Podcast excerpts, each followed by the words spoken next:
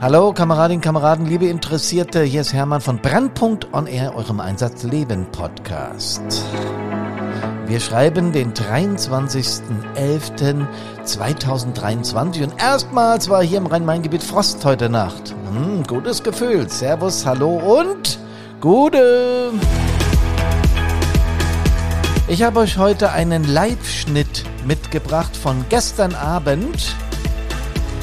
Da hatten wir nämlich für die Fireproofler und für die Interessierten eine Live-Session auf Zoom und auf Facebook und auf YouTube. Und das Audio dazu hört ihr heute. Es geht um einen Einsatz. Ein Auto hat einen Motorradfahrer mitgenommen.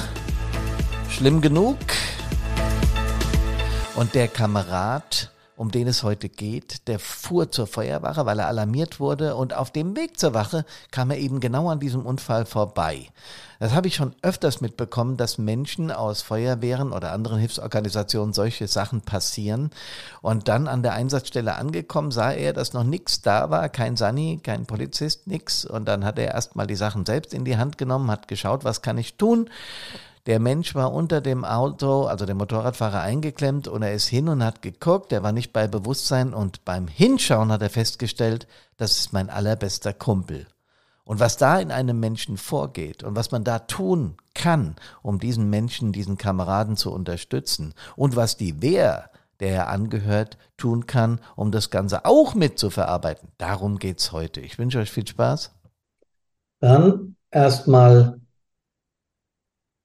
Herzlich willkommen zur Live-Session von Menschen, die Fireproof 360 Grad absolviert haben oder es noch absolvieren wollen oder einfach Interesse an Brandpunkt on Air, unserem Einsatzleben-Podcast haben oder eben einfach interessiert an Feuerwehrarbeit sind, denn das geht ja auch. Wir haben heute Dienstag, den 21. November und ich hoffe, bei euch sind schon die ersten Weihnachtsbeleuchtungen aufgehängt und es geht euch richtig gut, denn das ist wichtig.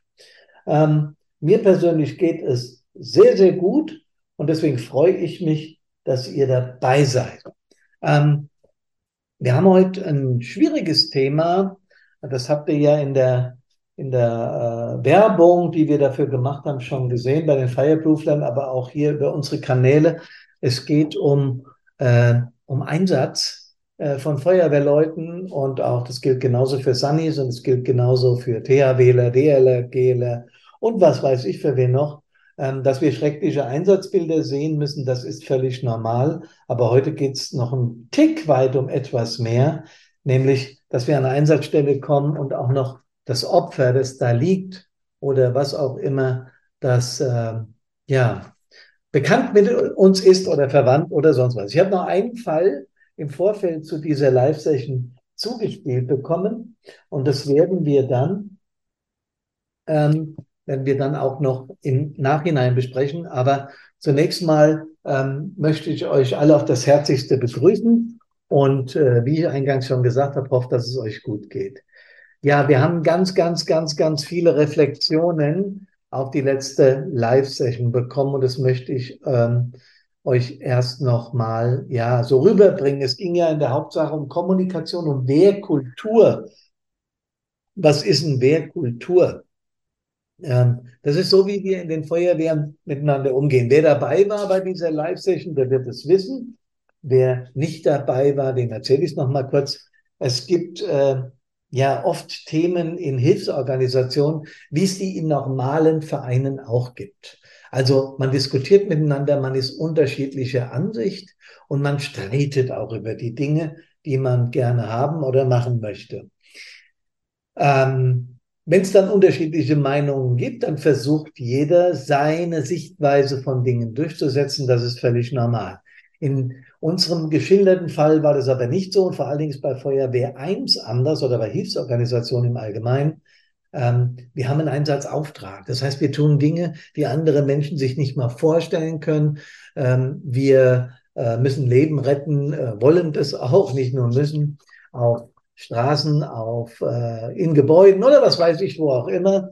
Und da ist alles Befehl und Gehorsam. Das ist völlig klar. Ich muss noch mein Handy abschalten. Dass ich hier keinen Krach mache, während ich mit euch spreche. Ähm, einen Tee habe ich mir übrigens auch gemacht, bin ein klein bisschen erkältet, Männergrippe. Wegen meiner Stimme, nicht weil ich leide, okay? ähm, noch eins zu dem Punkt.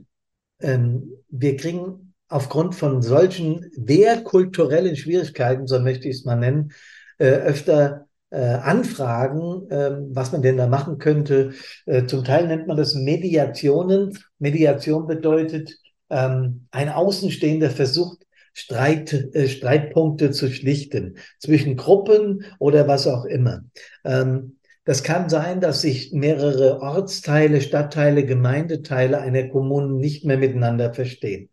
Es gibt Kommunen, in denen reden Ortsteilfeuerwehr nicht mal mehr miteinander. Und da bin ich verschiedentlich als Mediator eingesetzt worden. Das heißt, ich mediiere diesen Prozess und schaue, was können wir denn tun, um die Streitigkeiten zu beenden. Ähm, das ist ein Job, der sehr fordernd ist, aber auch sehr viel Spaß macht. Spaß deshalb, weil ähm, ich in der Regel versuche und es oft auch schaffe, die Perspektiven, die anders sind, zusammenzubekommen. Okay? Das ist das eine. Das andere ist, dass wir lernen müssen in, in, in, in Form von Kommunikation, einander zu respektieren. Das ist das Erste und das Wichtigste. Wenn die Menschen einander respektieren würden und zwei weitere Werkzeuge von uns oder auch von anderen anwenden würden, hätten wir keinen Krieg mehr, keinen Streit mehr, alles wäre gut auf der Welt. Ganz so nicht. Aber es würde sich eine Menge an, an Kram würde sich verhindern lassen. Ich sage mal so, in diesen Workshops, die wir da machen, die gehen meistens einen ganzen Tag, wenn nicht gar zwei. Ich hatte auch einen hier letzt, der ging eine ganze Woche, größere Feuerwehr. Da geht es darum, mal die Perspektive des anderen anzugucken. Wir nennen das Perspektivwechsel. Und da ändert sich schon eine Menge, wenn man das mal ernsthaft versucht. Wenn man mit jemand streitet oder mit einer ganzen Gruppe die sich mit einer anderen Gruppe streitet und man schaut sich das dann mal live an. Von der anderen Perspektive. Was hat der denn für eine Meinung? Und man wechselt wirklich in diese Perspektive. Dann kriegt das Ganze schon einen anderen Dreh. Und wenn ich mich dann noch in die, in die erhöhte Perspektive gehe, das heißt, ich schaue mir mal an, wie die zwei miteinander umgehen, dann wird das Ganze schon anders. Ich habe dann außerdem noch die Möglichkeit, mal zu versuchen, den Menschen, der mit mir kommuniziert, nicht schreit, schreien geht gar nicht, sondern kommuniziert, mit dem Menschen mal, ähm, äh, bei dem Menschen mal aktives Zuhören zu versuchen. Das bedeutet, ich höre ihm einfach mal besser zu, wie ich sonst immer mache. Woran erkennt man aktives Zuhören? Ganz einfach. Ich formuliere, während der andere spricht oder die andere nicht schon die Antwort im Kopf. Das passiert nämlich ganz oft. Und dann haben wir das Problem, dass eben äh, ja nicht richtig zugehört wird und demnach, und demnach auch nicht richtig versucht werden kann, diese Dinge zu lösen. Wir reden heute aber über was ganz anderes. Nee, ich muss die Lautstärke beim Facebook, bei der Facebook-Übertragung leiser machen, sonst kriegt ihr mich hier nicht mehr mit. Ähm, es ist was ganz anderes, wenn man einem Menschen wirklich zuhört oder wenn man nur so tut, als würde man ihm zuhören. Okay? Und das ist das Ding.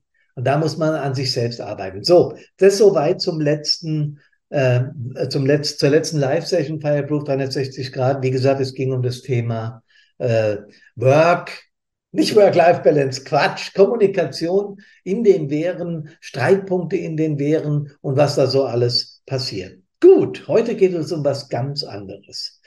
Es geht um, ja, wenn wir an Einsatzstellen kommen, erleben wir oft furchtbare Bilder. Wir erleben Sachen, die sich andere Menschen nicht mal vorstellen können. Sagen wir mal zum Beispiel, ähm, ein Auto, das verbrannt, wo noch Menschen drin sitzen. Eine Wohnung, die brennt und wir müssen Leute retten und es klappt nur äh, mäßig. Also wir haben keine Erfolge, müssen dann da jemanden äh, bergen anstatt retten. Das nennen Feuerwehrleute so, wenn sie jemand tot nur noch bergen können. Dann ist es nicht mehr retten, sondern bergen.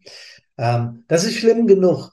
Und was auch schlimm ist, ist, wenn man die Angehörigen, die an der Geschichte beteiligt sind, noch mit betreuen muss. Weil, ähm, ja, wir haben zwar Sanis mit an der Einsatzstelle und alles, aber uns äh, schlägt solches Leid auch entgegen. Und das ist alles schlimm genug. Richtig eklig wird's, wenn wir, entschuldigt, wenn wir den Menschen, der an der Unfallstelle verunglückt ist, auch noch kennen. Ähm, dann kriegt das andere noch, kriegt das alles noch mal eine andere Dimension. Ich habe mir heute mal äh, einen Fall vorgenommen, der tatsächlich so passiert ist. Der ist bestimmt öfter passiert. Aber ich habe es in einem Workshop von einem Menschen erzählt bekommen. Ähm, und der war so bewegt, ähm, dass er ja fast in Tränen ausgebrochen ist und ich fast mit. Ihr wisst ja, wie emotional ich drauf bin. Ähm, das war schon sehr heftig. Das war schon sehr heftig, was da war, wie er das erlebt hat und vor allen Dingen, wie er es geschildert hat. Er hat es nicht als er selbst geschildert, sondern als würde er von außen drauf gucken. Versteht ihr, was ich meine? Als würde er von draußen auf das Geschehen drauf gucken, wie er da, was er da vorfindet. Und das ist so ein typischer Fall von, ich spalte das von mir ab, weil ich es sonst nicht ertragen kann. Das ist auch erstmal in Ordnung, was man da alles machen kann, damit es eben genauso nicht passiert. Das werden wir heute auch noch sehen. Ich versuche jetzt mal den Bildschirm freizugeben mit dem Start der ganzen Geschichte, damit ihr mal seht, was ich da meine, was so passiert in dieser Republik. Und das gebe ich jetzt mal frei. Einen ganz kleinen Moment, damit ihr seht, das ist jetzt nicht zwingend ein schönes Bild, was da im zweiten Teil kommt, aber es schildert einen Einsatz. Ich vermute ja, dass hier eine Menge Feuerwehrleute drauf sind. Es schildert oder zeigt einen Einsatz, erstmal das, was wir heute wollen, und dann einen Einsatz, der tatsächlich so passiert ist. Das ist jetzt nicht das Original, aber ähnlich in der Form ist es geschehen. Ich lasse es jetzt mal laufen.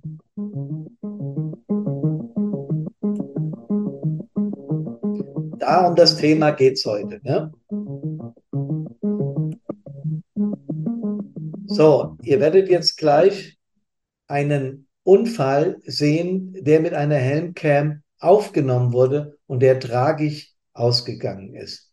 Ähm, das ist, wie gesagt, äh, ein schlimmer Unfall gewesen. Aber ich will einfach nur mal klar machen, was wir an dieser Stelle so erleben. Okay, da kommt jetzt Werbung. Das ist typisch für YouTube. Aber ich bitte euch da einen kleinen Moment Geduld. Sende deine Bewerbung an uns. Ja, sende da, da, da, da, Aldi, genau. Ich habe keine Kooperation mit denen, aber das müssen wir alle ertragen, so Werbung. Ja, ist gut jetzt, weg damit. So, jetzt seht ihr das Video. In den sozialen Medien die Runde macht, sorgt für großes Entsetzen. Darauf sieht man einen tödlichen Motorradunfall auf der B69 in der Steiermark.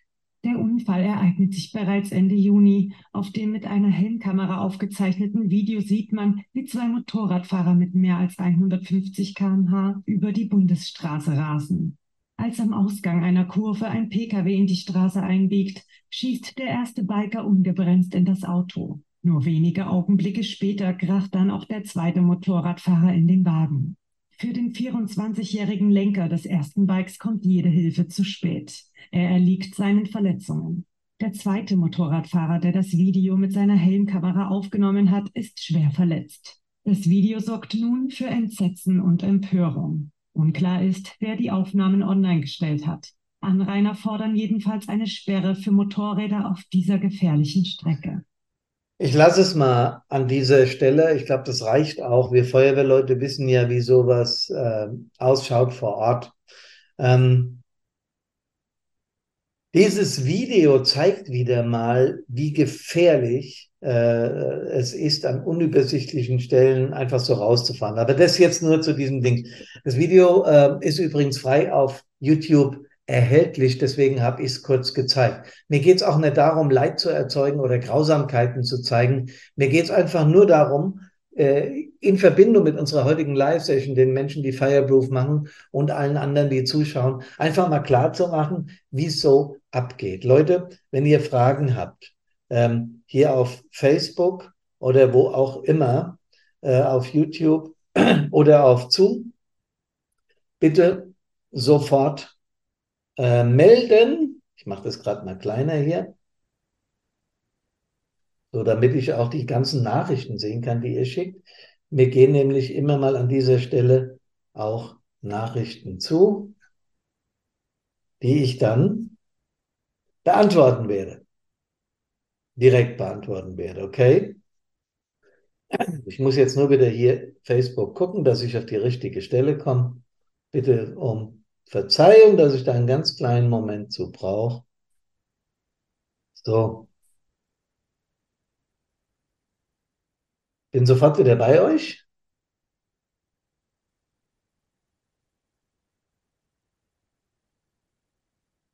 So, jetzt habe ich es. Okay, ich gucke mal, ob schon Fragen eingegangen sind. Nein, das ist noch nicht der Fall. Also, Live-Motorradunfall, ihr habt es gesehen. Sieht etwas, ja, äh, schockierend aus, wenn da so ein Motorrad reinbrettert. Der andere Kollege, der es mit der Helmkamera aufgenommen hat, ist dann auch noch reingeknallt, hat aber ähm, äh, überlebt, Gott sei Dank, der erste Motorradfahrer, für den kam jede Hilfe zu spät. Deswegen ist mein erster Appell in der heutigen Live-Session an alle Menschen, äh, die Fireproof gemacht haben oder die jetzt auch hier zuschauen. Bitte, bitte vorsichtig fahren. Vorsichtig fahren tut mir den Gefallen. Okay, das ist das Erste. Dann auf so einem Motorrad, auf so einem Bock, wie wir früher immer gesagt, hast du ja weniger Schutz wie in so einem umbauten Raum bei einem Auto oder gar bei einem LKW oder einem Bus. Da passieren auch genug schlimme Unfälle, vor allen Dingen, wenn die Dinge, die hier auch zu sehen gewesen ist, in Brand geraten. Aber gerade beim Motorrad hast du ja wirklich nichts drumherum. Wenn du klatschst, dann hebst du auch von der Maschine ab. Die Fliehkräfte sind so groß, das kannst du überhaupt nicht kontrollieren. Und das ist halt auch in dem Fall passiert. Zusätzlich hat dann das alles noch angefangen zu brennen. Ähm, schlimm genug, aber es passiert eben und es passiert oft und wir müssen dann zu solchen Einsatzstellen hin und müssen das dann, jo, regeln. Okay, soweit klar. Wenn Menschen Motorrad fahren und haben so einen, ja, wirklich einen gefährlichen Fahrstil, weil 150 auf einer unübersichtlichen äh, Straße ist natürlich nicht der Bringer. Genauso wenig ist es von dem Autofahrer da rauszufahren und das Ganze zu verursachen. Ähm, ich will aber an dieser Stelle überhaupt nicht verallgemeinern. Ähm, jeder von uns, wer, wer ohne äh, Fehler ist, der werft den ersten Stein oder wie heißt das, ja, äh, ohne Sünde, ohne Fehler. Wir machen alle Fehler, auch beim Autofahren, auch beim Motorradfahren. Das will ich hier überhaupt nicht anklagen. Das passiert uns allen. Aber wenn wir mal sowas gesehen haben und ein bisschen vorsichtiger agieren, dann ist schon vieles gewonnen. Ähm, Im Übrigen gab es bei so einem Unfall, der so ähnlich war wie dieser, der Gottlob nicht tödlich ausgegangen ist, aber ähnlich war, eine Geschichte dazu. Ein Kamerad ähm, war zu Hause und hat äh, gemütlich mit seiner Frau zu Abend gegessen. Und dann ging der Piepser äh, Motorradunfall auf der X-Straße in X-Dorf. Und er fuhr dann los und kam direkt auf der Anfahrt zum Gerätehaus an dieser Unfallstelle vorbei. Da war noch nichts abgesperrt und gar nichts. Wie macht, was macht er als tüchtiger Ersthelfer? Er steigt aus dem Auto und will da erstmal Ordnung schaffen an der Einsatzstelle, die Neugierigen wegjagen und vor allen Dingen schauen, kann ich erste Hilfe leisten. Und er schaut und es liegt tatsächlich, äh, der Autofahrer kommt aufgeregt auf ihn zu, ähm, weil dem ist nichts passiert und sagt, da ein Motorradfahrer, der ist unter mein Auto, ich weiß nicht, was mit ihm ist. Äh, unser Feuerwehrkamerad schaut, sortiert alles und sagt ihm noch, der soll die 112 anrufen soll, klettert um das Auto und da liegt ein, sein allerbester Kumpel unter dem Auto. Sein Kumpel, nicht aus der Feuerwehr, aber aus gemeinsamen Zeiten, aus gemeinsamem Erleben, er kennt ihn, er kennt ihn aus der Jugend. Sie sind beide weit über 40 und Motorradfahrer und der Motorradfahrer ist einer seiner besten Kumpels, mit dem er ein Bier trinken geht ab und zu, mit dem er ab und zu mal Blödsinn macht, äh, wie Männer so sind, viel Blödsinn macht. Und das alles ist in dem Moment passiert. So, was machen wir jetzt? Was machen wir erstmal an der Einsatzstelle? Als allererstes ähm, Helm absetzen, ja oder nein? Das ist immer eine Frage, die immer wieder gestellt wird. Ich glaube, Feuerwehrleute wissen das.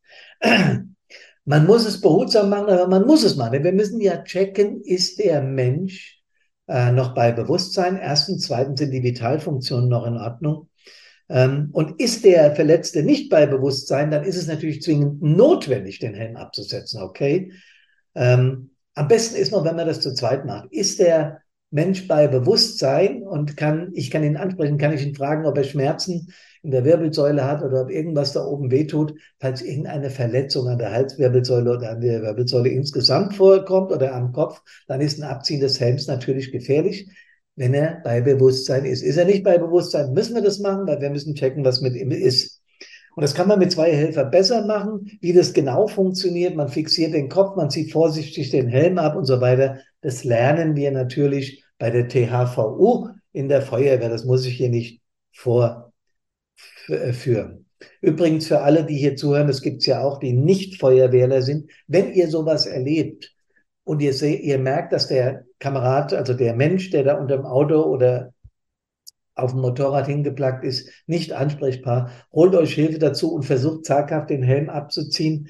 Ähm, der eine schiebt die Hände unter den Helm, um den Kopf zu äh, fixieren, so, ja, und der andere zieht den Helm vorsichtig ab. Wenn er nicht bei Bewusstsein ist, ähm, dann kann man das machen. Man kippt ihn ein bisschen, dass man über die Nase bekommt. Das ist was, was gar nicht so schwierig ist, aber in dem Moment ist man aufgeregt. Ja, und deswegen Hilfe nehmen, immer zu zweit probieren ähm, und nicht davon abschrecken lassen. Jetzt könnte ja was, weil wenn er, äh, wenn er ohne Bewusstsein ist, müssen wir ja schauen, ob die Vitalfunktionen noch funktionieren. Nochmal, wenn der bei Bewusstsein ist und äh, sich ansprechen lässt und über Kopfschmerzen klagt oder sowas, dann auf gar keinen Fall, weil dann haben wir Zeit, dann kann ein Notarzt kommen und kann das Ganze fixieren und kann das Ganze machen. So, der Kamerad, ähm, der jetzt da betroffen war, ähm, was hätte der machen sollen? Ja, beim Verletzten bleiben klar. Es ist der beste Kumpel von ihm, der bleibt dann erstmal da, wartet, bis die Kameraden eintreffen. Ich habe jetzt eine kleine Präsentation vorbereitet, die, euch, die ich euch vorführen werde. Dazu muss ich wieder zurück in die Präsentationssoftware hier und muss gucken, dass ich das hinbekomme. Ähm, bin sofort wieder bei euch. Da ist meine Präsentation. So, und jetzt gebe ich den Bildschirm frei und starte das Ganze. Wollen wir hoffen, dass das jetzt gut funktioniert. Ihr wisst, das dauert immer so ein bisschen. Das ist halt bei so Live-Geschichten immer ein bisschen schwierig, aber das müsste jetzt gleich funktionieren. Ich schaue immer mit dem linken Auge auf Facebook, ob die Präsentation auch offen ist. Die ist offen, also geht's. Kameradinnen, Kameraden, äh, Damen und Herren, äh, wer immer auch zuguckt, es sind inzwischen einige, sehe ich, ähm, dann fangen wir jetzt an als allererstes. Ah, da ist eine Frage da, die ich gerne beantworte. Hätte der Kamerad weiter zur Wache fahren müssen oder darf er beim Unfall bleiben, wenn die anderen Kameraden eintreffen? Das ist eine spannende Frage. Und ich darf dich bitten, der die Frage gestellt hat, sich mal kurz in die Situation des anderen Kameraden zu versetzen. Was meine ich damit? Ich meine damit, dass du dir mal überlegen musst, du kommst an der Einsatzstelle vorbei, wenn nicht, wenn nicht gar ein Verwandter oder sogar dein eigenes Kind, was übrigens auch schon vorgekommen ist, ich habe einen Feuerwehrkameraden, mit dem ich sehr gut zusammenarbeite, dem ist genau das passiert, der hat seinen eigenen Sohn an der Unfallstelle gefunden. Ähm, aber ich bin ja jetzt hier bei dem Kameraden, der seinen Kumpel da gesehen hat. Äh, du siehst den jetzt da drunter liegen, du, du guckst, ob du erst helfen kannst, dann kommen deine Kameraden, der Rettungsdienst und dann fährst du auf Wache und ziehst dich um und fährst wieder hin. Nur mal kurz selbst in die Lage versetzen. Ähm, Frage, würdest du das machen? Ich glaube nicht. Was wir dann machen müssen, ist an der Einsatzstelle auf unseren Kameraden reagieren. Das ist klar. So, hier seht ihr Kategorie Einsatz, Fireproof 360 Grad. Wir müssen Feuerwehrkräfte umfassend mental vorbereiten, um solche oder ähnliche Situationen verkraften zu können.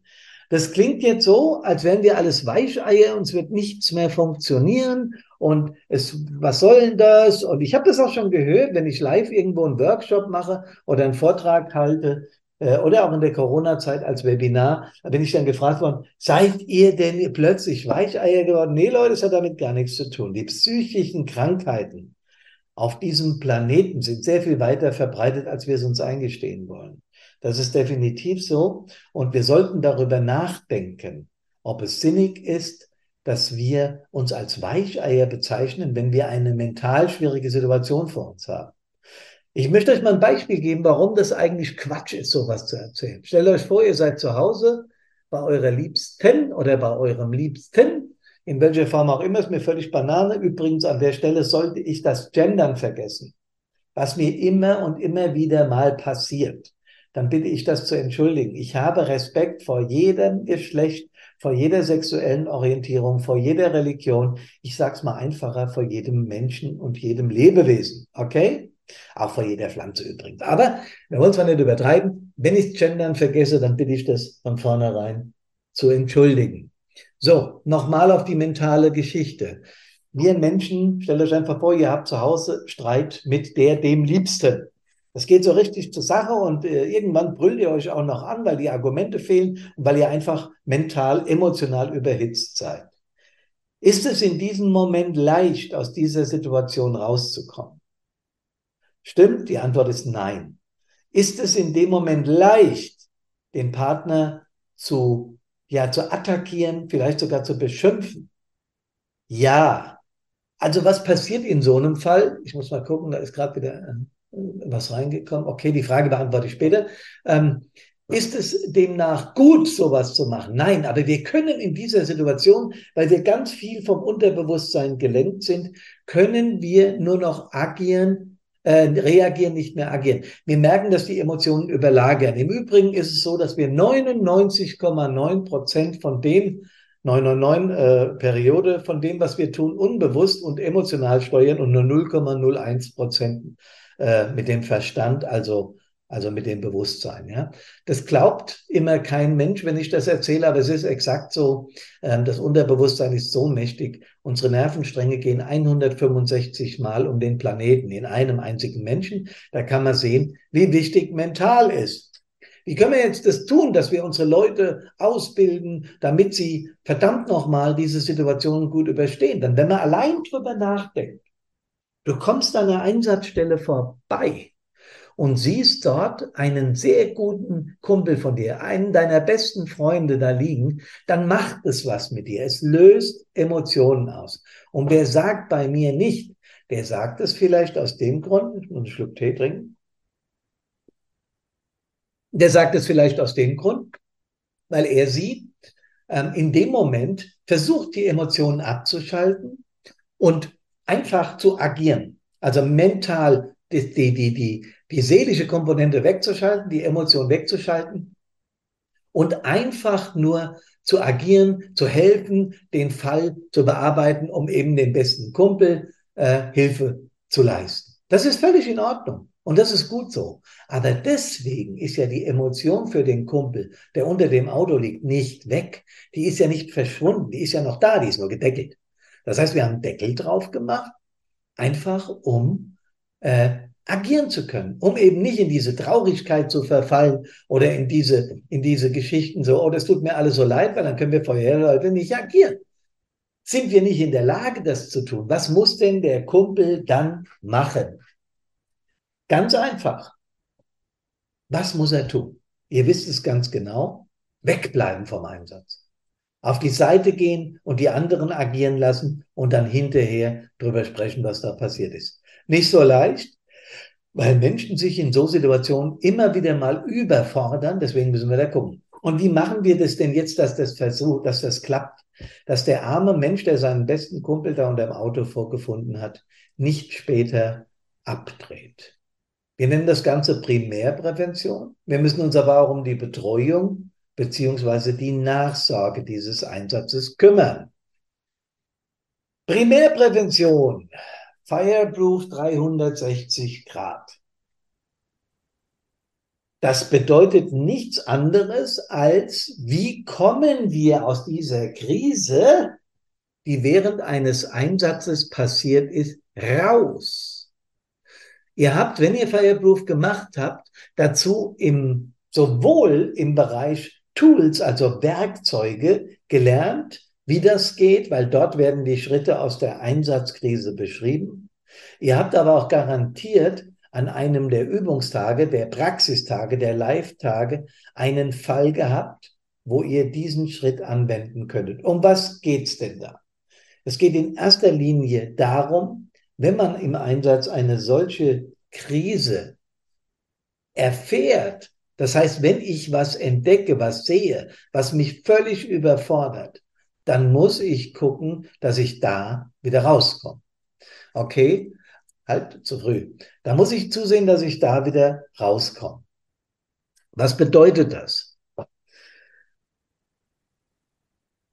Wenn jemand mental und emotional belastet ist, dann kann das immer sein, dass der davon selbst wieder rauskommt. Das will auch niemand abstreiten. Aber es gibt Erhebungen von Universitäten, wie zum Beispiel der Ludwig-Maximilian-Universität ähm, München, die sagen ganz deutlich, 26 Prozent der Feuerwehrleute, die Einsätze fahren und sowas erleben, verkraften das nicht besonders gut. Es gibt genauso eine Studie, die sagt, die Dunkelziffer an der Stelle soll wesentlich höher sein. Nur wollen wir Feuerwehrleuten oder Menschen, die in Hilfsorganisationen sind, um Gottes Willen keine Angst vor Einsätzen machen. Ganz und gar nicht. Genau deswegen haben wir das ja gemacht. Ich bin mal von einem Menschen gefragt worden, der sich für Fireproof 360 Grad als E-Learning-Programm für seine Feuerwehr interessiert hat. Ja, aber Herr Zengler, was machen wir denn, wenn die Leute das Programm machen? Erstens mal, wirkt es denn? Ich sagte, ja, das kann ich mit Fug und Recht behaupten, weil das Programm ist von Profis, wie uns und von äh, gemacht und wir haben mit ganz vielen Menschen darüber schon philosophiert und ganz viele Menschen haben es gemacht. Wir haben wahnsinnig viele Rückmeldungen. Wir sind in diese Thematik sehr bewandt und so weiter und so weiter. Sagt er, ja, okay, das nehme ich Ihnen ja ab. Also das glaube ich Ihnen ja. Und dass eine Notwendigkeit da ist, das haben Sie auch sehr schön erklärt. Die sechs Einsatzkategorien, la la la la la la. Aber ist es denn nicht so, wenn wir das Programm anwenden, dass dann gerade erst die Trigger, die einige Feuerwehrleute vielleicht sich geholt haben, aktiviert werden? Dann habe ich gesagt, das ist aber mal eine sehr gute Frage. Wissen Sie warum? Wenn wir das nicht machen und diese Trigger rausholen oder zumindest mal anschauen, dann deckeln wir die. Das heißt, wir halten die unter Verschluss. Wir sagen, äh, ich will da nichts von wissen. Nee, nee, nee, nee, nee, da habe ich Angst vor. Das will. Denn wir haben tatsächlich Angst vor so Situationen. Auch wenn wir das nicht gerne als Menschen zugeben, aber wir haben definitiv Angst vor diesen Situationen. Und deswegen, wenn wir es deckeln, dann legt sich das irgendwo im Unterbewusstsein ab. Und bei jedem Trigger, jetzt wie hier, ein brennendes Auto oder ein umliegendes Motorrad oder ein Geruch oder ein Geräusch von der quietschenden Bremse oder, oder. Immer wenn so ein Trigger wieder kommt, bam, ist der Fall wieder da. Und das sollten wir möglichst vermeiden. Und ich habe vorhin Primärprävention gesagt. Primärprävention meint genau das, was im Sozialgesetzbuch 5 drinne steht. Ich eier hier ständig mit meinem Stuhl hin und her. Ne? Muss mal Ruhe halten. Was mache ich euch nervös? Ähm, Primärprävention bedeutet nach dem fünften Sozialgesetzbuch, es muss, nicht darf, kann, soll oder will, sondern muss. Wenn wir es mit einer Krankheit zu tun haben, die im Beruf entsteht, muss vorher, also primärpräventiv, so viel getan werden, dass es erst möglichst gar nicht zum Ausbruch dieser Krankheit kommt. Das ist sehr klug. Nehmen wir ein Beispiel. Ein Chemikant, der in einem Chemiewerk arbeitet, weiß ganz genau, wenn er in einen bestimmten Betrieb geht und da eine Messung macht, dass er einen Filter tragen muss, dass er Sicherheitshandschuhe tragen muss und so weiter. Warum weiß er das? Weil er gelernt hat, vor vielen, vielen Jahren gab es einen Kollegen oder eine Kollegin, die hat das mal vorgemacht, oder der, und hat sich dann furchtbar die Hände verätzt und die, und die Atemwege auch. Und seitdem man das weiß, die, die Person wurde dann berufskrank, also musste Rente einreichen, Erwerbsunfähigkeitsrente oder Berufsunfähigkeitsrente. Und da sagt die Unfallkasse, die zuständig ist, oder die Krankenkasse, stopp, wir müssen in Zukunft verhindern. Deswegen gibt's jetzt einfach primär präventiv etwas, das verhindert, dass das wieder passiert. Eine Erklärung, eine Aufklärung, eine Vorschrift, die sagt, du musst jetzt Handschuhe und Maske anlegen und sowas, okay? Ihr wisst, was ich meine. Genau das ist auch richtig so. Und das ist jetzt hier im mentalen Sektor von uns angeklickt worden. 2018 mit dem, mit der Gründung unserer Firma Brandpunkt und mit der mit der, mit Workshops und mit Vorträgen und eben mit Fireproof 360 Grad. So. Genau deswegen haben wir das gemacht und das Ganze wird befeuert von einem Urteil des Bundessozialgerichtes, die höchstrichterlich anerkannt haben, dass eine posttraumatische Belastungsstörung eine anerkannte Berufskrankheit ist. Das war dort bei einem Rettungsdienstler, ja, ist es festgestellt worden. Das Gleiche gilt aber haargenau für Feuerwehrleute, THWler und so weiter und so fort. Wir, wir merken uns an der Sache oder wir lernen daraus, so eine PDBS, posttraumatische Belastungsstörung, Störung ist eine schwere Krankheit, auch wenn man die nicht sieht auf den ersten Blick. Alle psychischen Krankheiten werden so ein bisschen, so ein bisschen abgetan. Da ist doch nichts. Doch, wir haben 95 Prozent diese Form von Krankheiten und 5 Prozent körperlich. Also Leute, und außerdem werden viele körperliche Krankheiten genau dadurch ausgelöst. Also Leute, dieses Thema ist wichtig. Und dass wir es primärpräventiv anpacken, heißt schon mal, dass wir eine ganze Menge dafür tun, dass diese Krankheit erst gar nicht entsteht. Es gibt Studien, die sagen 50 Prozent Primärprävention. Es gibt Studien, die sagen mehr oder auch weniger. Banane. Auf jeden Fall hilft es, sich mit dem Thema zu befassen. So, wir wollen den Kameraden aus der, aus der Krise rausbekommen. Wir kommen nur an die Einsatzstellen und sehen, ich nenne ihn jetzt einfach mal ähm, Björn, dass der Björn da steht und äh, zittert und sagte, hier, mein, mein Kumpel liegt da drunter, ich habe schon versucht dran zu kommen, ich kriege nichts raus, hier, Junge. Dann nehmen wir ihn erstmal auf die Seite. Ja, wir nehmen ihn erstmal auf die Seite und sagen, so, Björn, komm mal her, ähm, setz dich erstmal dahin ins Fahrzeug, wir helfen jetzt erstmal da und du bleibst jetzt erstmal hier. Okay? Wir gucken erstmal, was da passiert ist. So, und dann gehen wir die Einsatzstelle an und wir versuchen den Björn dann hinterher erstmal zu einer Selbstreflexion anzuregen. Da rede ich gleich noch drüber. Er sollte das auch erstmal rational betrachten. Wird er nicht können, weil es ein bester Kumpel von ihm ist. Soll der Kamerad mit in die Klinik, wenn der beste Kumpel jetzt abtransportiert wird? Auch das ist eine sehr gute Frage. Die kann man nicht pauschal mit Ja oder Nein beantworten. Ich hatte selbst einen Fall, wo ein junger Kamerad bei mir im Einsatz verunglückt ist. Und die Eltern waren vor Ort und sind natürlich, ähm, ja, die waren zufällig vor Ort, weil, der Einsatz, weil die Einsatzstelle in der Nähe war. Und selbstverständlich waren die geschockt. Und dann bin ich mit in die Klinik gefahren, weil ich ähm, weil ich äh, sie unterstützen wollte, weil ich da eine Hilfe sein wollte in dieser furchtbaren Situation. Was macht mir jetzt hier? Wenn der, wenn der Björn, der das jetzt erlebt hat, darauf besteht, mit in die Klinik zu bekommen, wird es ganz schwierig sein, ihn davon abzubringen. Denn der ist ein Mensch, der seine Entscheidungen alleine trifft. Du kannst ja einfach sagen, so, nö, sehe ich anders, ich bin dann Einsatzleiter, du bleibst hier, weil in dem Moment ist er nicht mehr Mitglied der Einsatzabteilung, sondern ein freier Mensch.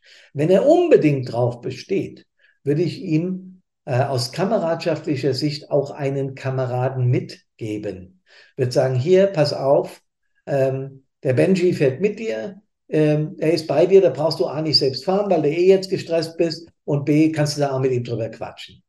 Das wäre so ein Punkt, den ich so würde versuchen zu regeln. Wenn er sagt, na ja, nee, da muss ich nicht unbedingt mit, ich werde ja erfahren, was mit ihm ist, dann ist es gut, dann fährt er mit zurück auf Wache. Und zwar nicht mit seinem Auto, das fährt irgendjemand nach Hause zu ihm, sondern mit euch auf dem RW, auf dem LF oder auf dem HLF oder was auch immer.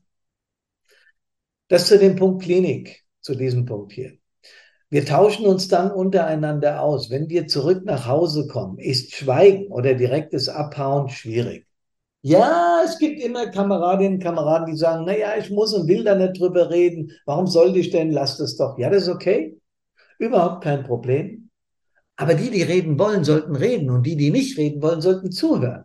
Weil das ist schon eine Art von mehr präventiver Lösung des Ganzen. Wir reden drüber und dadurch kriegen wir so ein bisschen Erleichterung.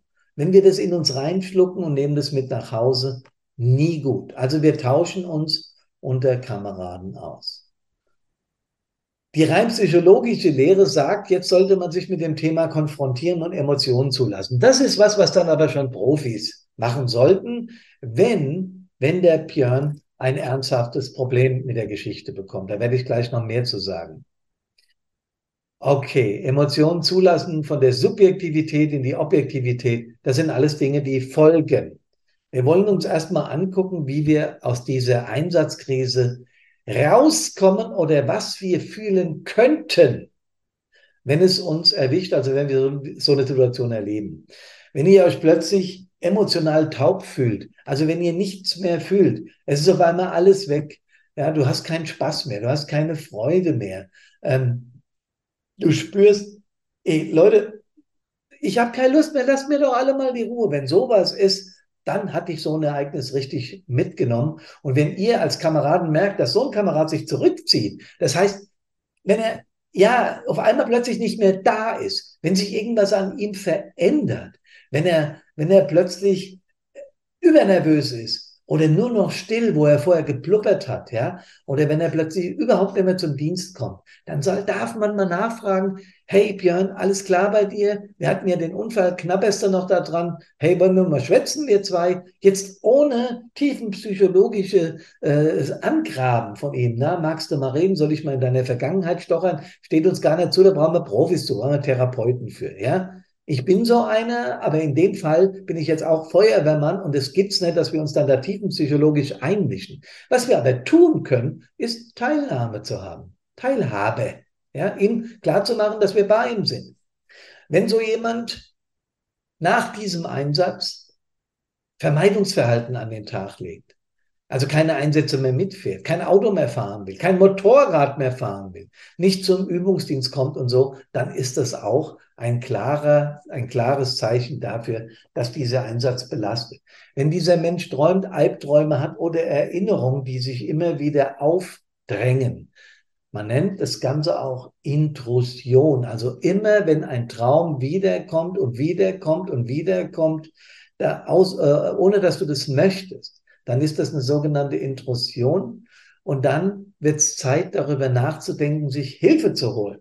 Oder wenn euch jemand in der Feuerwehr nach so einem Unglück sowas erzählt, dann ist es Zeit, sich Hilfe zu holen. Ganz eindeutig. Übererregung wie Schlafstörung, Schreckhaftigkeit, Konzentrationsstörung oder Reizbarkeit. Das habe ich schon gesagt. Wenn jemand nach so einem Einsatz davon berichtet, ich schlafe einfach nicht mehr.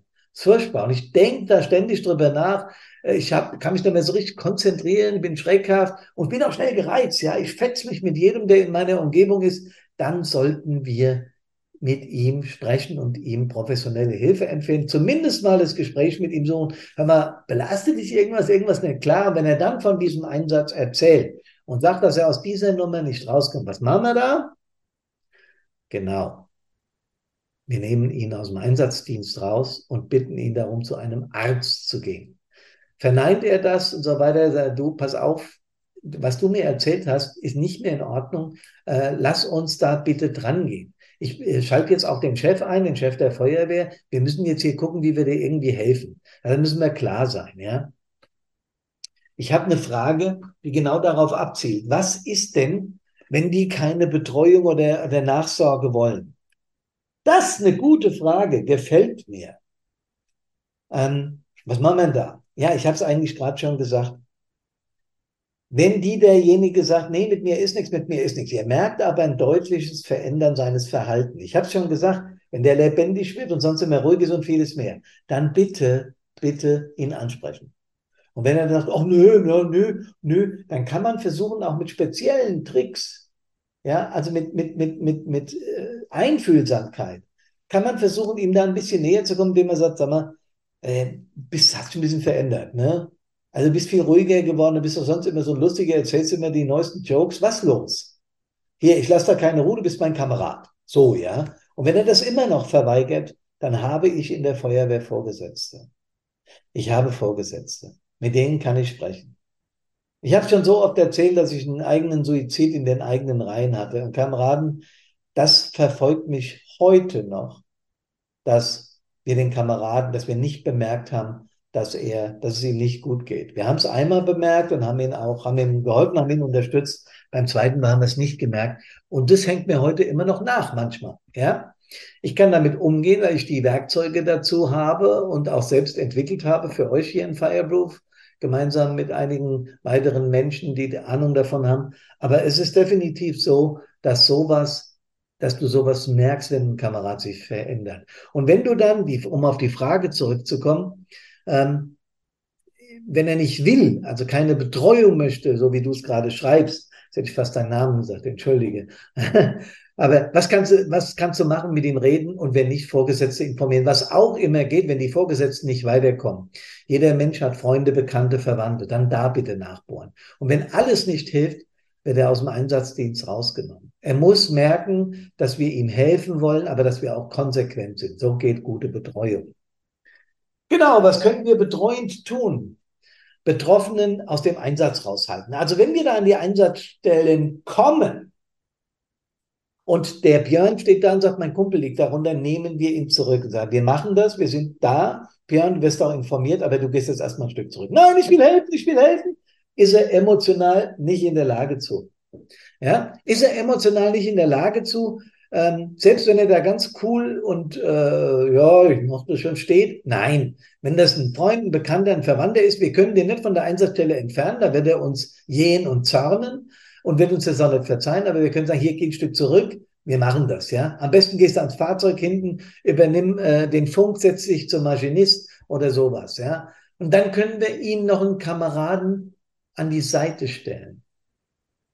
Ja, wir sagen einem, am besten ist er gebildet in Fireproof 360 Grad oder er hat andere Vorbildungen, was mentale Stärke, was Resilienz betrifft und sagen ihm, so, pass auf, äh, der, ich habe vorhin schon einen Namen gesagt, ich habe ihn schon wieder vergessen, ich nenne ihn jetzt einfach Sascha. Der Sascha unterstützt, das hat mir noch aufgeschrieben, damit ich es wieder vergesse. Hm. Der Sascha unterstützt dich jetzt. Und der Sascha bleibt bei ihm und ähm, redet mit ihm. Und er ist einfach in seiner Nähe und sagt, du, ich bin, ich bin für dich da, ähm, alles klar hier, wir, wir regeln das zusammen. Und äh, wenn es dann losgeht in die Klinik und er unbedingt mit will, dann wäre das auch so eine Sache, dass der Kamerad ihn fährt und mit ihm fährt, also für ihn da ist. Und äh, außerdem ist der hinterher, der Kamerad, mit ihm gemeinsam auf der Rückfahrt zur Wache, wo ihr dann nochmal drüber sprecht.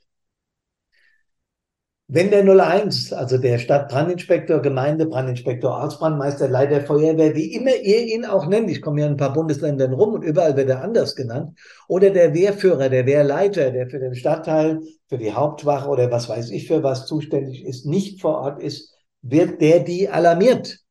Da gibt es auch gar kein Vertun. In so einem Fall, wenn wir es damit zu tun haben, dass ein Kamerad, eine Kameradin von uns in den Unfall persönlich involviert ist, nicht als Verunfallter, sondern als Angehöriger oder bester Kumpel, wie wir es hier im Fall von Björn haben, dann informieren wir den einen der Chefs aus dem Führungsdienst, wenn er nicht eh schon dort ist. Warum machen wir das? Weil es hier Verantwortungsbereiche sind, die wir als Feuerwehrfrau, Mann, die noch nicht in Führungsfunktion sind, nicht tragen wollen oder können oder dürfen. Und da spreche ich Weiß Gott aus Erfahrung, Leute. Bitte nehmt mir das ab. Das hat auch überhaupt nichts damit zu tun, dass wir einem Angriffstruppmann oder einem Truppmann oder einem Maschinisten oder einem Melder nicht trauen. Darum geht's nicht. Es geht um Verantwortung. Es geht um Verantwortung, die übernommen werden muss, um ver, ver, eventuell um, um Leute nachzualarmieren. Das könnt ihr auch noch selber, ja. Aber ich meine jetzt auch um Politik und Verwaltung zu informieren und, und, und, und, und. Wir kommen gleich noch drauf. Bitte macht das. Wenn 01 und 04 nicht erreichbar sind, reicht natürlich auch ein Zugführer oder sowas, ja, um Gottes Willen oder ein Stellvertreter. Das, wenn der Chef nicht erreichbar ist, ist er nicht erreichbar. Aber ich wollte als Chef, so wie das auch damals bei diesen Einsätzen war, von, die mich persönlich so betroffen haben, wollte unbedingt darüber informiert werden und ich entscheide, ob ich zur Einsatzstelle komme oder nicht. PSNV alarmieren, wichtig. Die psychosoziale Notfallversorgung oder die KIT-Teams oder es geht auch wieder hier überall andere Bezeichnungen, ähm, ist zu alarmieren. Es wird aber keine Kameradin oder kein Kamerad gezwungen, an PSNV-Maßnahmen teilzunehmen. Das überlassen wir den Menschen persönlich. Und wenn der Björn sagt, ich will das nicht, dann will er das nicht. Ja, dann kannst du ihn nicht zwingen, weil das wäre kontraproduktiv. Die machen segensreiche Arbeit, die PSNVler, die KIT-Teams, ganz klar, brauchen wir überhaupt nicht drüber diskutieren, aber wir zwingen niemanden. Politik und Verwaltung informieren. Ganz wichtig, dass die Führungsspitze sich jetzt mit Politik und Verwaltung in Verbindung setzt. Wir haben hier einen Fall, wenn die Presse, wenn die Presse vor Ort ist, äh, muss das angeleiert werden. Wir haben hier einen Fall, wo jemand von uns mit verunglückt ist oder wir haben einen Fall, wo Verwandtschaft äh, hier äh, schwer verletzt oder auch noch verstorben ist oder sowas. Ähm, es kann sein, dass die Presse auftaucht, ähm, Polit äh, Politik und Verwaltung informieren. Es kann natürlich sein, dass wir einen eigenen Pressearbeiter haben, einen Pressereferenten, einen Pressesprecher, einen Öffentlichkeitsarbeiter, nennt es wie es wollt, wie ihr es wollt. Wenn es aber eine Dimension annimmt, wie bei mir damals, dass da mehrere große Fernsehsender plötzlich vor der Tür standen bei mir, dann muss die politisch, müssen die politisch Verantwortlichen und auch die Chefs der Verwaltung informiert sein und möglicherweise senden die ihren eigenen Pressereferenten, Pressesprecher mit dazu oder kommen selbst zu. Was fällt euch noch ein? Wenn euch noch was einfällt, bitte in die Kommentare schreiben ähm, auf Facebook oder auch hier auf Zoom. Ah, hier ist noch eine interessante Frage, die, bevor ich jetzt hier nach dem Einsatz komme. Ah, passt eigentlich da rein. Wie informieren wir die Angehörigen des Betroffenen? Ähm, jo, ähm, erzähle ich gleich. Ähm, und da war noch eine Frage, hast du sowas schon mal erlebt? Ja, ich glaube, ich habe es gerade schon erzählt. Ich habe das erlebt in anderer Form, aber ich kenne einige Kameraden, die es genauso erlebt haben von der Fahrt, Einsatzstelle, äh, Quatsch, zu Hause zur Wache und dann äh, unterwegs haben sie dann diesen Unfall gesehen, sind stehen geblieben und haben festgestellt, bester Kumpel oder sogar ein Kind von mir. Ja? So, nach dem Einsatz, Besprechung und Aufklärung Mannschaft. Diskussion beginnen. Was heißt das? Ich würde jetzt nicht hergehen und würde ähm, die äh, Jungs und Mädels in den Kreis stellen und dann für alle gleich erzählen, was jetzt zu tun ist. Das kann man machen. Da kann man auch BSNV einbinden, wenn das gewollt ist. Das wollen aber nicht alle.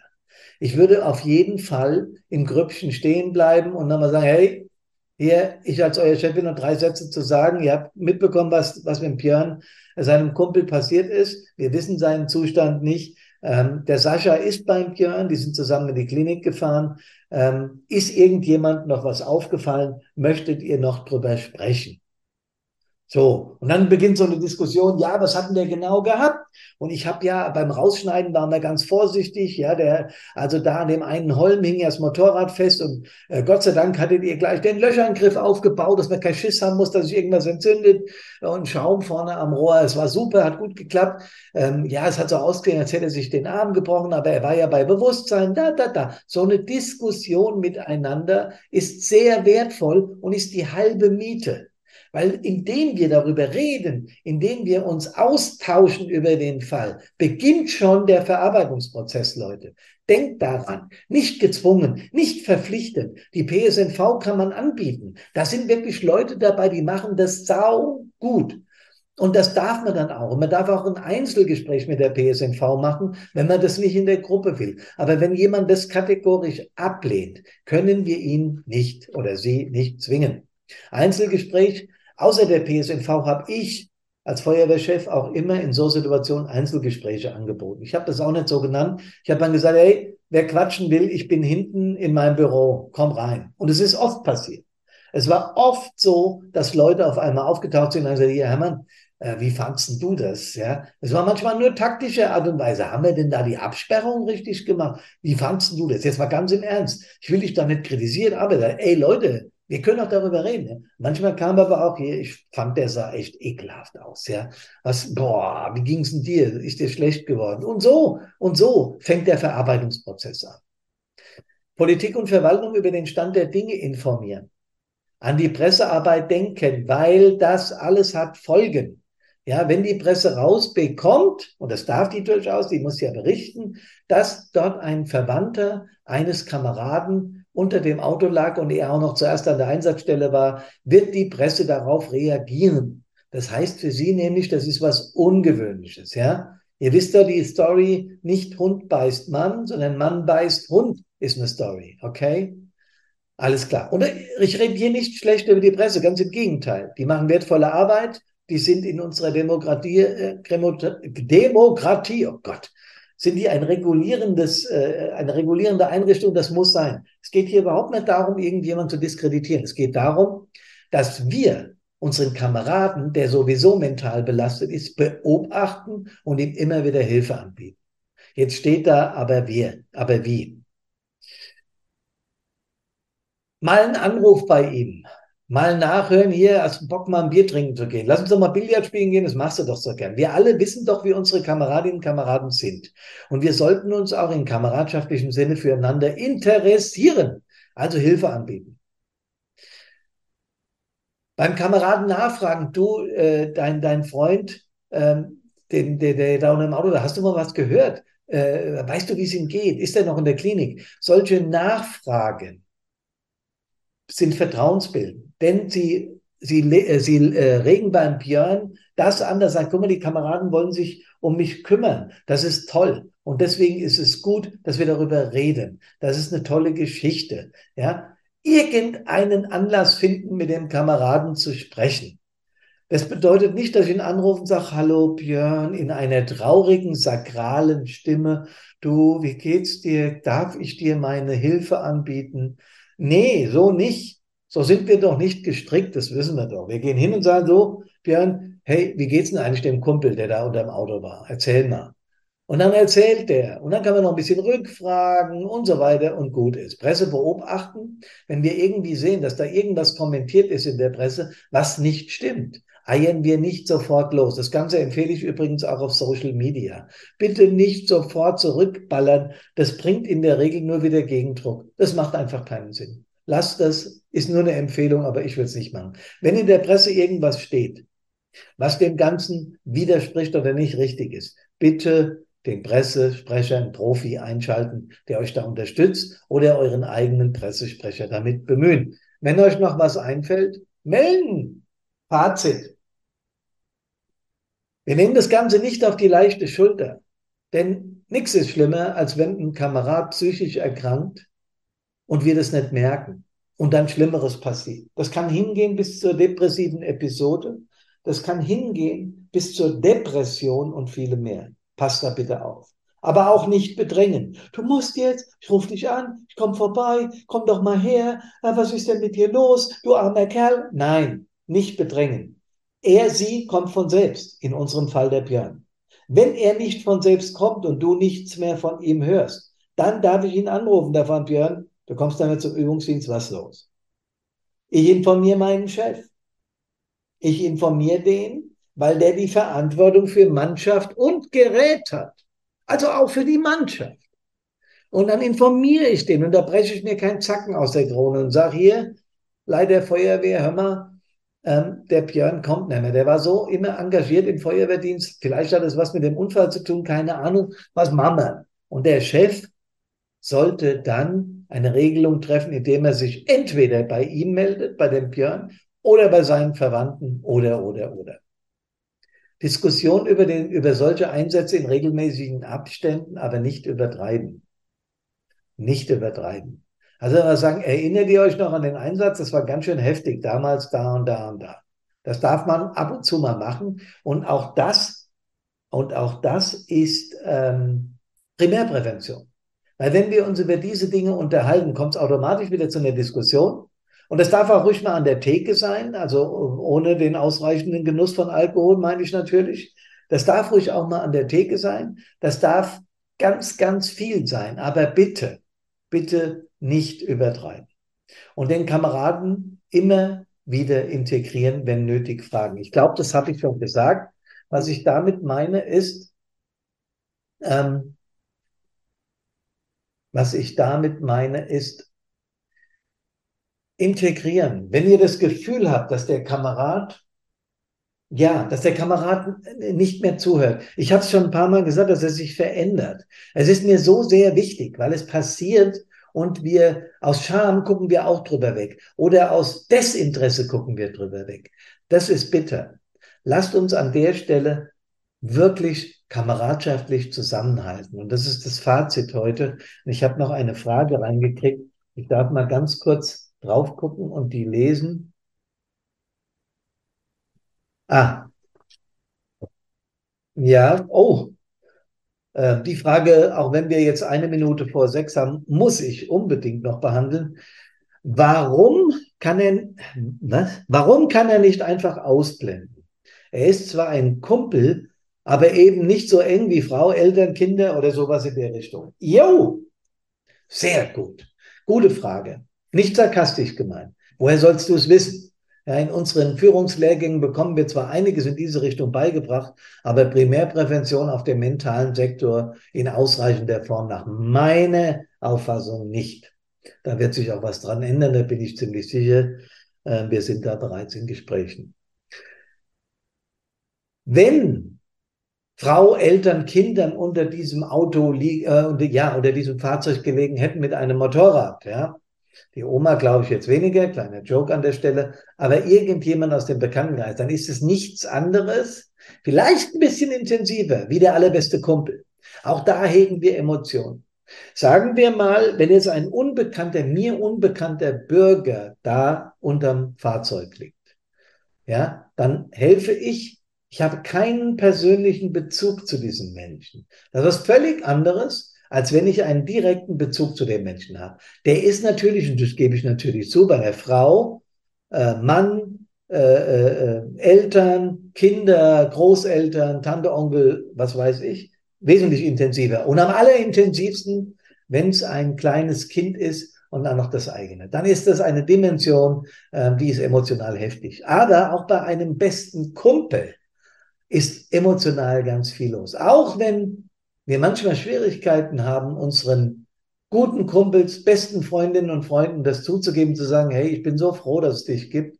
Ähm, ich habe dich echt gern. Das muss ja auch nicht sein, ja. Aber ich glaube, wir spüren instinktiv, wenn wir gute Freundinnen und Freunde haben. Eindeutig. Und deshalb ist das bei einem guten Kumpel auch extrem emotional. Und deshalb nochmal zum Fazit zurück, auch wenn ich jetzt leicht überzogen habe, zum Fazit. Wir sind nicht füreinander verantwortlich. Das will ich nicht sagen. Verantwortlich für die Mannschaft ist der Leiter der Feuerwehr. Aber auch das ist nur ein Mensch. Deswegen müssen wir an dieser Stelle alle zusammenhalten. Lasst uns das bitte tun. Wir schauen auf die Kameradin, den Kameraden, dem sowas passiert ist, in unserem Fall den Björn. Wir haben ihm den Sascha beiseite gestellt und gesagt, Sascha, du hast Fireproof schon gemacht, du kennst dich ein bisschen aus, kümmere dich mal mit um den Einsatzkrise und so, du weißt schon. Ja, bleib einfach mal beim Björn in der Nähe, immer wenn was ist, äh, und errichte mich und unterstütze ihn ein wenig. Vielleicht will er in die Klinik, la la la. Alles das, was ich erzählt habe. Das ist wichtig. Und in dem Fall, das ist nämlich genau da, wo wir uns auch ein bisschen unterscheiden müssen von anderen Vereinen. Erstmal sind wir keiner in der Einsatzabteilung, wir sind öffentlich-rechtlich Daseinsvorsorge, aber zum Zweiten ist es so, dass wir an der Stelle Dinge machen, die sich andere nicht vorstellen können. Das ist kein Großmannsgehabe oder irgendwie, oh, äh, scheint dir was Besonderes, ja. An der Stelle sind wir was Besonderes, denn wir machen Dinge, die andere nicht tun und sie sind nebenbei gefährlich. Es gibt auch unter Sportlern den Begriff Sportskamerad, aber eben Sportskamerad. Wir sind in Extremsituationen, wie die äh, Kameradinnen und Kameraden aus den Hilfsorganisationen, Rettungsdienst, ich sage das immer wieder, auch Bundeswehr und Polizei. Auch das ist alles hochgefährlich, hochkomplex und es ist hochemotional. Deswegen müssen diese Menschen unterstützt werden, die so einen Job machen, auf dem mentalen Sektor. Ich eier so ein bisschen im Kopf, ihr merkt das. Das liegt aber daran, dass ich ab und zu mal auf Facebook gucke, was los ist ob da noch eine Frage reingekommen ist. Nein, ist nicht. Okay, das wäre jetzt auch zu viel. Wenn was ist, ey, schreibt mir. SMS, äh, eine WhatsApp, äh, schreibt mir eine Mail, ähm, geht auf unsere Homepage über das Kontaktformular, macht was ihr wollt, schreibt mir. Ich antworte auf alles, was mich, äh, was mich äh, an Nachrichten erreicht. Wirklich. Könnt ihr euch darauf verlassen. Ich danke euch sehr für die Teilnahme an der in diesem Jahr, in 2023, einen letztmaligen Fireproof Session. freue mich auch, dass Fireproofler wieder dabei waren. Ich habe es gesehen. Ähm, und ich freue mich, danke, danke euch auch für die Fragen, die ihr mir gestellt habt. Ich habe zwischendurch immer mal kurz mitgeschrieben oder auf Facebook geguckt. Habt vielen Dank. Er kommt gesund aus allen Einsätzen wieder. Servus, hallo und Gute. Ja, ihr habt schon gemerkt, dass das nicht einfach ist, solche mental schwierigen Situationen auszuhalten. Das hat man an der Reaktion von Björn gemerkt. Gut, dass der Sascha ihn unterstützt. Das hat man aber auch an den Reaktionen der Feuerwehr gemerkt, die betroffen war. Betroffen waren alle und dass das mental nicht leicht ist. Ich glaube, das kommt rüber und das kann sich jeder, wenn er die Perspektive mal einnimmt, vorstellen. Also, wenn sowas ist, aufpassen, unterstützen, gegenseitig kameradschaftlich sein. Ich wünsche euch, dass ihr gesund aus allen Einsätzen an Körper, Geist und Seele, also auch mental, nach Hause kommt. Servus, hallo und Gude.